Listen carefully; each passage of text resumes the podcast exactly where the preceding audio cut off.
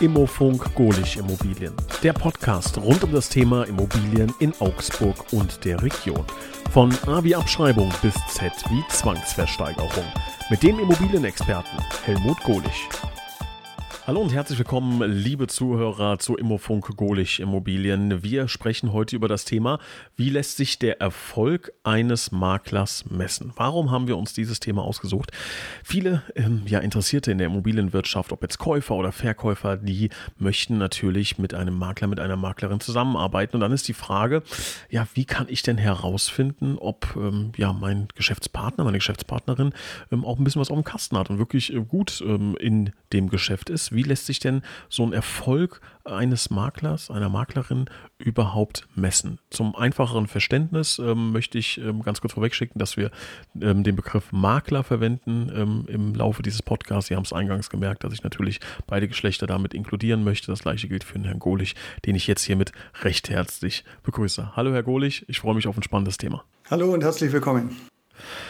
Ja, Herr Golich, ähm, den Erfolg eines Maklers zu messen. Das ist ja jetzt nicht wie bei einem Fußballverein, wo man auf die Tabelle guckt und sieht, ah, 70 Punkte, das war eine sehr, sehr gute Saison. Ähm, das kann man dann als Externer da meistens ganz gut machen. Bei Berufen ist das gar nicht so einfach und ähm, bei Immobilienmaklern ist das aus meiner Sicht ganz, ganz schwer von außen zu beurteilen und ähm, zu bewerten. Wie beurteilen Sie denn den Erfolg eines Immobilienmaklers? Gut, der Erfolg eines Immobilienmaklers spiegelt sich in vielen zufriedenen Kunden wider. Und äh, da muss man jetzt, denke ich, unterscheiden zwischen äh, Verkäufern und Käufern. Für den Verkäufer, der hat meistens das Interesse, seine Immobilie möglichst schnell zu möglichst hohen Preis zu verkaufen. Und der Käufer, der Suchkunde, der will möglichst preiswerte Wohnung zu seinem Wunschtermin haben. Und ablesen kann man so einen Erfolg über es kommt darauf an, wie man sucht. Also ich sage mal, das Klassische ist halt die Google-Bewertung, die ja überwiegend von, von Auswärtigen verwendet wird. Also wenn ich jetzt in, in Augsburg bin und ich habe Immobilie in Hamburg zu verkaufen, dann äh, kenne ich da wahrscheinlich keinen Makler und würde dann äh, bei Google schauen und würde mir da die Bewertungen anschauen. Regional ist es, denke ich, eher so, dass man da auf Empfehlungen aus dem Bekanntenkreis, Freundeskreis und einfach einen guten Ruf, äh, auf einen guten Ruf des Maklers achtet. Jetzt haben Sie schon gesagt, es gibt eine große Unterscheidung zwischen dem Käufer und dem Verkäufer. Das heißt, es kann beispielsweise ein Deal über die Bühne gehen, in dem der Käufer sagt, das war super und der Verkäufer sagt, naja, war, war nicht so äh, prall. Deshalb wollen wir gerne äh, einmal ganz kurz diese beiden Seiten nochmal beleuchten. Also angenommen, ich bin ein Käufer ich bin jetzt ein Käufer und möchte einen guten Makler für mich finden. Was sind da, ähm, wenn ich jetzt in meinem Umfeld beispielsweise frage, was sind so Sätze, ähm, die positiv sind, wenn, wenn jetzt jemand einen Tipp abgibt zu einem Makler? Worauf sollte ein Käufer achten? Gut, der Käufer sollte darauf achten, dass er nicht, also wenn der Interessent nach einem Besichtigungstermin fragt, dass er nicht nur mit ihm einen Besichtigungstermin vereinbart, sondern wirklich eine kleine Bedarfsanalyse auch macht, um festzustellen, ob die Immobilie, die der Interessent sich rausgesucht hat online, äh, wirklich die passende Immobilie für ihn ist. Und jetzt drehen wir den Spieß um. Wie sieht das für den Verkäufer aus? Was müsste ein Verkäufer hören im idealerweise, im, im, äh, idealerweise? Gut, beim, für den Verkäufer fallen ja sehr umfangreiche Aufgaben an. Und da ist es letztendlich aber auch so, dass quasi der, ich sage mal, ich sage mal, die Aufgabe ist, den meistbietenden zu finden. Es wird ja viel immer über Immobilienpreise diskutiert und der Verkäufer hat eine Vorstellung und der, der Makler hat eine Vorstellung und der Interessent hat eine Vorstellung. Die sind ja oft sehr unterschiedlich und die zusammenzubringen. Und wenn man das erfolgreich macht, dann kommt ein Geschäft zustande. Und wenn der Verkäufer damit zufrieden ist und sagt, okay, das ist so in der Range und, und hat das Gefühl, okay, das war jetzt wirklich der meistbietende und der Makler hat nicht nur gesagt, ja, äh, ich mache das, das schnelle Geschäft. Ja. Also wir hatten in den, in den letzten Jahren war es ja immer so, da haben viele damit äh, propagiert, ja, ich habe in, in zehn Tagen oder in zwei Wochen eine Wohnung verkauft. Da sage ich, dann war es zu günstig.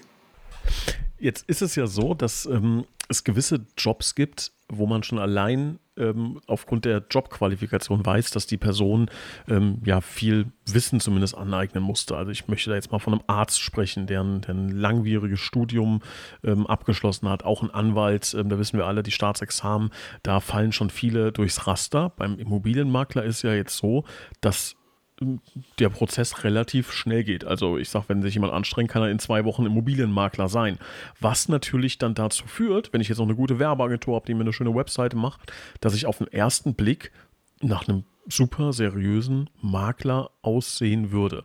Ähm, wie kann ich da als ähm, ja, Kunde nicht drauf reinfallen? Beziehungsweise was wären da so Qualifikationen, die ich erfragen sollte, um herauszufinden, ob mein Geschäftspartner da gut ist? Also beim Immobilienmakler ist sehr wichtig, dass er ein, ein sehr breites, ein sehr großes Netzwerk hat und äh, eine sehr exzellente Marktkenntnis. Und die hat man, sage ich mal, wenn man lange auf dem Markt ist und sich intensiv mit seiner Region beschäftigt, dann hat man den. Es kann aber auch jemand, es, gibt auch sehr viele Einsteiger, die das sich sehr schnell aneignen. Und es gibt im Gegenzug auch viele, die schon sehr lange das Geschäft machen und das halbherzig machen. Also äh, einfach sich Referenzen geben lassen, fragen, was genau gemacht wird. Und das Thema, also es ist ja so, Sie haben es ja richtig gesagt, man braucht jetzt keine, keine, kein Studium oder irgendwas, um Makler zu sein. Es reicht dieser sogenannte 34c, das ist einfach eine Erlaubnis im Zusammenhang mit einer Gewerbeanmeldung. Äh, jetzt hat man zwischenzeitlich äh, eine Nachweispflicht eingeführt von 20 Stunden in drei Jahren. Das ist jetzt auch relativ überschaubar. Und äh, da hängt es natürlich auch mal davon ab, welche Themen man da macht. Das heißt aber auch, dass ähm, ja, es wirklich schwer ist, von außen ähm, ja das zu bewerten. Ne? Also jetzt ähm, muss ich mich ja wirklich wahrscheinlich erstmal auf ein Gespräch einlassen. Das wäre jetzt so mein erster Gedanke, ähm, um ähm, zu entscheiden, ist der äh, Makler fähig, auch meine Wünsche zu erfüllen. Passiert sowas? Also sagen Leute, Herr Golich, ich möchte mich mal mit Ihnen zusammensetzen und schauen, ob Sie der richtige Makler für mich sind. Das ist ein sehr guter Ansatz. Also ich habe so die, die, meine Wahrnehmung ist, dass die meisten äh, Leute, die einen Makler beauftragen, mit zwei bis drei Maklern sprechen. Und ich glaube schon, dass da in so einem Gespräch Sympathie sehr wichtig ist. Das ist einfach ein Menschengeschäft, weil man hat ja dann doch eine ganze Weile miteinander zu tun. Und es sind ja beide, also es sind ja beide abhängig. Der Makler ist von dem Verkäufer abhängig, weil er gewisse Informationen braucht und der Kunde möchte ständig informiert werden. Also dann ist es ja schon nett, wenn man da ein gutes Gefühl und irgendwo auf einer Wellenlänge ist. Also das würde ich schon sehen. Und in so einem Gespräch, da kriegt man dann schon raus, ob man das Gefühl hat, man muss dem, dem Makler zutrauen, ob er die Immobilie zum bestmöglichen Preis verkauft.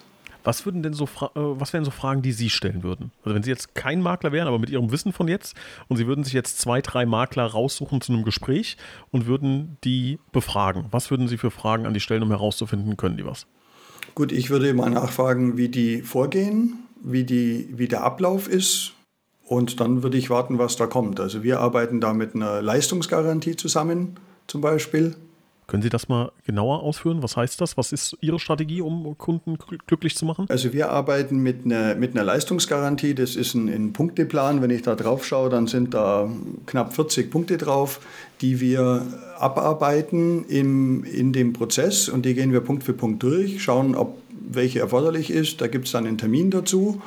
Und so hat, äh, kann, hat der Kunde auch immer im Blick, okay, bis da und dahin müsste das passiert sein. Und kann somit diesen ganzen Prozess auch ein bisschen mit begleiten und überwachen, ob alles so gemacht wird wie vereinbart. Können Sie uns mal so ein, zwei Beispiele aus diesem 40-Punkte-Plan vorlesen, dass man mal so ein Gespür dafür bekommt, was da so draufsteht? Ja, das geht los mit Unterlagenbeschaffung, Aufbereitung der Grundrisspläne, äh, Kommunikation mit dem Eigentümer, äh, Käuferzielgruppenanalyse, objektbezogene Marktanalyse, Exposé-Erstellung, Erstellung von Fotos, Drohnenaufnahmen, also das ist mal so, bis das Ganze losgeht. Dann natürlich die Bewerbung in den verschiedenen Portalen, äh, aber auch bei Social Media, gegebenenfalls Flyer. Also das wird immer individuell auf die jeweilige Immobilie abgestimmt. Es gibt Immobilien, wo zum Beispiel, wenn ich jetzt eine ältere Zielgruppe habe, da wird vielleicht sogar eine Printanzeige Sinn machen. Und deswegen ist die Liste, die Leistungsgarantie nicht bei jedem Kunden gleich, sondern das wird individuell auf das Objekt gemacht. Und dann geht es halt dann weiter mit, mit, irgendwann hat man dann die, äh, genau, dann hat man die Interessenten, dann die Besichtigungen, äh, durchführen, professionell, also nicht einfach die Wohnung zeigen, sondern wirklich auch hier mit Bedarfsanalyse vorher von dem Interessenten, damit nur die richtigen Interessenten zur, bis zur Besichtigung kommen. Dann geht später, also das ist so der Be Oberbegriff Qualifizierung der Interessenten, dann Bonitätsprüfung, äh, Beauftragung vom Notar, Besprechung des Kaufvertragsentwurfs mit den Beteiligten, Begleitung zum Notar. Das sind also die mal so, ein, so ein Auszug. Das waren jetzt vielleicht so die Hälfte von den Punkten. Okay, und das kriegt dann quasi der äh, potenzielle Kunde vorgelegt und weiß dann genau, alles klar, wenn ich jetzt mit Ihnen zusammenarbeite, dann sind das die Dinge, die Sie erfüllen, um Sie haben es Zufriedenheitsgarantie, glaube ich, genannt, ne, um mich äh, zufriedenzustellen. Ja? So, ist, so ist der Ablauf. Genau, Leistungsgarantie, genau. Also so das sind dann Punkte und dann kann der sagen, okay, äh, ich, ich sage mal, ich habe das jetzt bisher nicht gemacht, aber man könnte sowas kombinieren mit, mit, dem, mit dem Sonderkündigungsrecht, dass man sagt, wenn, wenn der Punkt nicht erfüllt ist, dass man dann zum Beispiel äh, kündigen kann. Mhm. Dann hat äh, der, der Verkäufer kein, kein Risiko. Oft ist ja das Thema, die Leute wollen, in, also die meisten Makler wollen einen Alleinauftrag über ein halbes Jahr. Und das ist ja schon eine lange Zeit. Wenn jetzt der Makler nach zwei, drei Monaten nicht nichts bewegt oder der Verkäufer hat das Gefühl, er bewegt nichts, dann dann braucht er schon einen wichtigen Grund, dass er ihm kündigen kann. Und den dann zu finden irgendwo, natürlich schon schwer auszumachen. Aber wenn ich da vorher eine Leistungsgarantie habe und sage, okay, es hat geheißen, wir machen Fotos innerhalb von, von 14 Tagen und es ist nach vier Wochen immer noch nicht passiert, dann kann man sagen, okay, da ist die Leistung nicht erbracht worden. Ja. Mhm. Also das ist schon ein starkes äh, Mittel für den Verkäufer, das einfach ihm, die ihm Sicherheit gibt. Ich würde gerne mit Ihnen über das Thema Empfehlungen jetzt sprechen, denn da habe ich mir folgende, folgenden Gedankengang gehabt. Ähm, wenn ich jetzt eine Empfehlung bekomme, ich suche jetzt einen Makler und ähm, Ahnung, meine Nachbarin sagt, oh, ich habe vor drei Jahren äh, mit einem Makler zusammengearbeitet, der hat in drei Wochen meine Immobilie verkauft, toller Preis, alles super, alles toll. Dann ist das ja erstmal ein gutes Kompliment ne? und der Makler scheint dann gut gewesen zu sein. Jetzt stelle ich mir aber die Frage, wir alle wissen, der Markt hat sich ja extrem gedreht. Ich möchte es jetzt ein bisschen überzeichnen. Vor drei Jahren war es wahrscheinlich nicht so schwierig, einen Käufer für eine Immobilie zu finden, ähm, im Verhältnis äh, zu der aktuellen Marktsituation. So, da würde ich mir jetzt natürlich die Frage stellen, ist diese Empfehlung ähm, jetzt etwas vorsichtiger zu bewerten? Ähm, wie schätzen Sie das ein, wie die aktuelle Marktsituation ähm, da reinspielt und auch einen Einfluss auf den Erfolg des Maklers hat? Gut, es ist ja so, dass der Makler ja immer ein Geschäft machen kann, unabhängig von der Marktsituation. Die Aufgabe ist, Angebot und Nachfrage zusammenzubringen. Wir hatten jetzt bei der Marktveränderung war es so, dass man jetzt einfach beobachten musste, wo ging die Reise hin. Und mittlerweile ist es relativ klar. Und jetzt weiß man wieder, wie man vernünftig einwerten kann, sodass man es verkaufen kann. Und dann können die Immobilien auch in einem überschaubaren Rahmen äh, wieder verkauft werden. Also ich bin kein Freund von, von längeren Vermarktungsfristen, weil jetzt der Markt schlechter ist, weil letztendlich ist es dann so, dass einfach der Preis momentan zu hoch ist.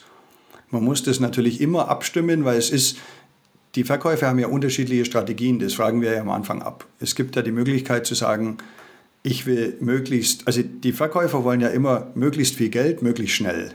Und das sind aber zwei Dinge, die widersprechen sich. Und da muss man schauen, wo ist der Fokus? Brauchen die Schnellgeld oder wollen sie lieber ein bisschen mehr und es darf länger dauern? Und das muss man dann in Einklang bringen mit dem Markt. Und das ist die Aufgabe des Maklers und das ist meines Erachtens auch die große Stärke vom Makler, weil da tut sich der Privatmann einfach schwerer, weil er einfach diese genaue Marktkenntnis und Beobachtung nicht hat.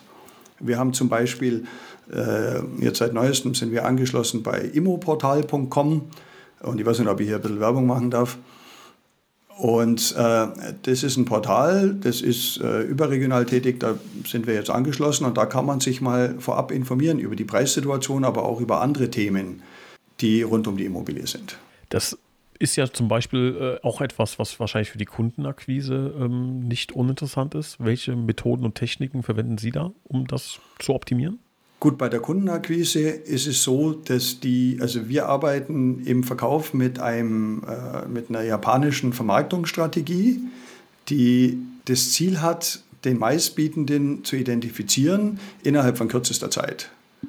Und das ist, sage ich mal, das Gegenmodell zu dem klassischen Inserieren und Warten, sondern wir haben wirklich eine aktive Vermarktung, wo wir auch äh, an die Interessenten der anderen Makler kommen, damit wir wirklich den ganzen Markt abdecken, um den meistbietenden Käufer zu finden. Das heißt, das ist ein großer Vorteil für den, für den Verkäufer japanische Vermarktungsstrategie. Jetzt müssen sie natürlich nicht alle Karten auf den Tisch legen, aber äh, da will ich noch mal kurz reinpieksen in das Thema. Äh, was, das, also, können Sie da ein paar Takte mehr zu sagen? Ja gut, ich kann jetzt da natürlich nicht so viel verraten. Das ist wie bei Coca-Cola, die verraten auch nicht ihr Geheimrezept. äh, aber es ist, es ist so im Wesentlichen, also die meisten, also die meisten Privatleute und viele Makler, die haben halt ihre Interessentenkartei und dann inserieren die. Und wenn Interessenten kommen, dann bearbeiten die. Und ich gehe aktiv auf andere Makler zu und in Form von einem Gemeinschaftsgeschäft und erreiche dadurch einfach auch die Interessenten von allen anderen Maklern oder von den Maklern, mit denen ich zusammenarbeite. Und dann, haben, dann erreichen wir auch über Social Media die Leute, die noch gar nicht aktiv suchen, sondern in der Zukunft suchen. Und ja, und dann gibt es noch ein paar weitere äh, Themen. Aber das ist das Wichtigste, weil die meisten gehen immer vor, ja, ich inseriere an einem Portal und dann schaue ich mal, was da kommt. Und es kann sein, die verhandeln mit jemand, aber das ist halt nicht der meistbietende. Mhm. Und das ist das, das der große Fehler, den da viele machen. Die verkaufen dann, ich sage mal, verkaufen ist einfach, aber den meistbietenden zu finden, darum geht es. Jetzt aus Sicht des Verkäufers. Das ist eine gute, ist eine gute äh, Brücke zu meiner Frage, die ich jetzt als nächstes auf dem, auf dem Zettel stehen habe. Äh, der Preis. Der Preis ist ja einfach eine, wahrscheinlich eine der wenigen Kennziffern, die ich nachher am Ende wirklich messen kann. Ähm, und das Problem ist, glaube ich, dass äh, Otto Normalbürger ja gar kein Verständnis dafür hat. Jetzt verkauft der Makler das für 300.000 und ich denke mir halt, okay, das äh, wird schon richtig sein. Ähm, andere werden dann aber sagen, Moment mal, das hätte man auch für 360.000 verkaufen können. Ähm, was würden Sie sagen? Welche Rolle spielt denn der Preis in der, in der Bewertung des Erfolgs eines Maklers? Also der Preis ist schon ein wichtiges Thema dass der richtig angesetzt ist. Ist er zu hoch angesetzt, erreiche ich nicht alle Interessenten. Dann gehe ich lieber den Weg und bin knapp unter Marktpreis und habe möglichst viele Interessenten und habe dann die, die Möglichkeit, äh, nach oben zu gehen.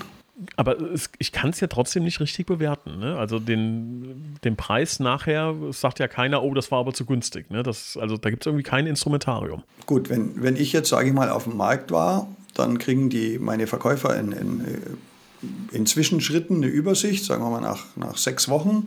Wir haben so und so viele Anfragen gehabt, wir haben daraus so und so viele Besichtigungen gehabt, so und so viele Leute haben unseren Rundgang angeschaut und davon haben wir drei Angebote gehabt in der, der und der Höhe. Und bei ImmoScout sieht man auch, wie viele Leute draufgeschaut haben, wie viele geklickt haben. Und dann hat man schon, dann sieht man schon, okay, man hat hier wirklich den ganzen Markt erreicht. Ich habe vielleicht 20 Makler an, angeschrieben. Von den 20 Maklern hat auch jeder also 500 in seiner Kartei. Und da weiß ich, ich habe den ganzen Markt erreicht. Und daraus sind diese Angebote entstanden. Die, sind, die werden dann auch nochmal nachverhandelt. Das ist auch Teil von der äh, Verkaufsstrategie, die ich jetzt nicht verraten möchte. Und dann weiß man, okay, ich habe jetzt das höchste Angebot. Okay, also da kann man, sagen wir mal, sich schon relativ sicher sein, äh, dass der Preis da ähm, an bis zur Decke getrieben wurde, ja. Genau, das ist dann in dem Moment der höchste Preis. Der mag in einem halben Jahr anders schauen, aber in dem Moment des Verkaufens war es der höchste. Und dadurch, äh, durch meine Vorgehensweise, durch dieses Gemeinschaftsgeschäft, wir haben ja in, in Deutschland die Situation, dass die meisten Makler ja als Doppelmakler arbeiten. Und das heißt, da muss man ja eh die Frage stellen, wie kann der Doppelmakler beide Interessen gleichzeitig vertreten, wo sie doch sehr unterschiedlich sind. Der Verkäufer möchte den höchsten Preis, der Käufer möchte den niedrigsten bezahlen. Und ich arbeite eben da mit anderen Maklerbüros zusammen, die ja dann den Interessenten bringen. Das heißt, die vertreten die Interessen des Käufers und ich vertrete die Interessen des Verkäufers. Wäre das, nicht, wäre das nicht, ich meine, jetzt äh, werden wir zwar nicht den kompletten Immobilienmarkt äh, außen angeln hebeln, aber wäre das nicht eigentlich eine fairere Lösung? Also, wenn das immer getrennt wäre, Käufer und Verkäufer? In anderen Ländern ist es so, in Amerika ist es so, in Spanien ist es so. Und das ist meines Erachtens auch der richtige Weg, weil dann kann der Suchende sich einen Makler aussuchen, der ihm sympathisch ist und der Verkaufende entsprechend auch, ja. Also ich, ich würde es besser finden. Und der Weg dahin wäre zum Beispiel auch dieses Bestellerprinzip gewesen, wo der Verkäufer ja die Provision bezahlt. Das war eigentlich der Weg dahin. Aber da hatte die, das ist bei dem letzten Regierungsentwurf nicht durchgekommen. Man hat sich dann auf diese halbe halbe Regelung geeinigt, also mindestens halbe halbe Regelung, wie wir es haben. Beziehungsweise der Verkäufer, der kann ja theoretisch die ganze Provision übernehmen, aber gut, das wollen natürlich die meisten dann nicht. Macht, macht wenig Sinn. Aber dann ist Ihre Methode ja zumindest schon mal nah dran an so einer äh, Idee, dass man ähm, ja, die beiden Parteien äh, nicht zusammenberät. Ähm, wie würden Sie denn sagen, könnte man die Kundenzufriedenheit eines Maklers messen? Also das ist ja ist extrem schwer, außer wahrscheinlich über, über äh, Google-Rezensionen. Äh, haben Sie eine andere Idee noch? Nee, ich habe jetzt auch nicht wirklich eine andere Idee. Also wie vorhin schon mal kurz erwähnt, also ich glaube, die, die Google-Themen ist schon, wird viel gemacht eben für, für, aus, für den auswärtigen Bereich.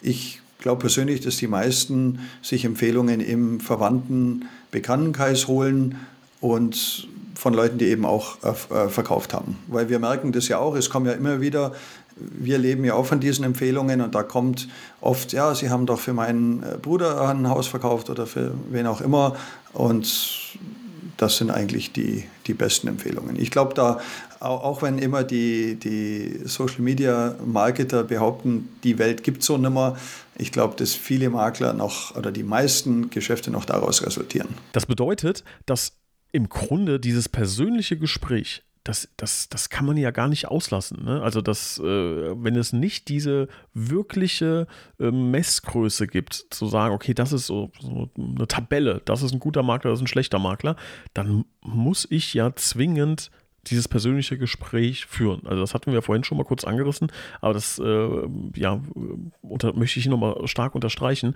Ähm, sehen Sie wahrscheinlich ähnlich, ne? dass man auf jeden Fall das persönliche Gespräch mit dem Makler suchen muss. Auf jeden Fall, das ist das Wichtigste. Ich meine, das ist ja auch so beim, wir haben vorhin das Beispiel gehabt von dem Arzt, der hat zwar seine Qualifikation unter Beweis gestellt, indem er sein, sein Studium gemacht hat, aber deswegen gibt es ja trotzdem gute und schlechte Ärzte. Das ist ja noch kein Beleg dafür, die Qualifikation, dass es ein guter Arzt ist.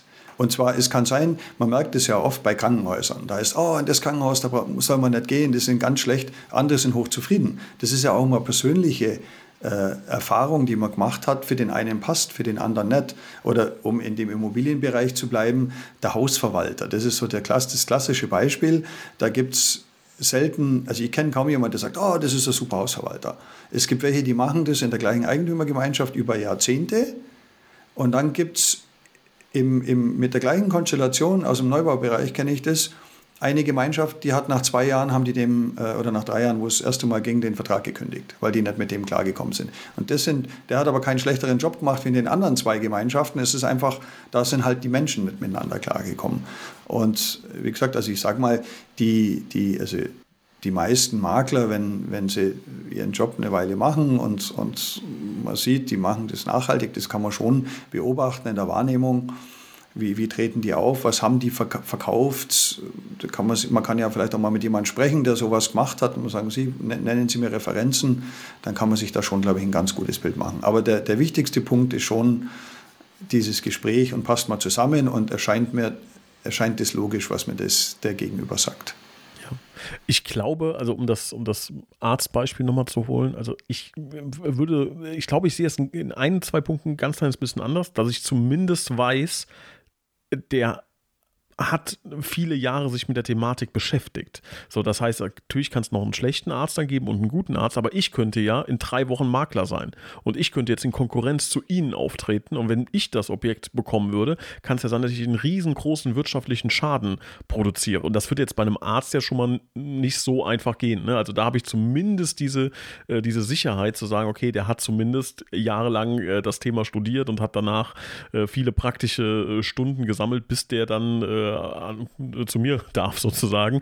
Ähm, das heißt, was, worauf ich im Grunde hinaus will, ein guter Makler bleibt ja auch nur am Markt bestehen, ähm, wenn er Erfolg, also wenn er, wenn er Erfolge vorzuweisen hat, wenn er Immobilien verkauft und, und wirklich gemakelt hat. Das heißt, ich glaube, dass in diesem Bereich Erfahrung schon etwas ist, ähm, was, ich, ähm, was ich als Erfolg bewerten würde. Wer sich nämlich mit seinem Unternehmen jahrelang halten kann, bedeutet ja schon mal, dass er erfolgreiche Immobilien gemakelt hat, während andere vielleicht seit drei Monaten da sind, noch nie irgendwas gemacht haben, aber es so aussehen könnte, als wären die extrem erfolgreich. Verstehen Sie den Gedankengang, worauf ich hinaus will? Auf jeden Fall, klar. Wenn, jetzt, wenn ich jetzt einen Makler gegenüber habe und ich frage den, wie, wie lange machen Sie das schon? Er sagt, ah, ich habe gerade angefangen, ich habe einen 14-Tageskurs bei der IHK gemacht. Sie sind, das erste, Sie sind der erste Verkäufer, den ich betreue.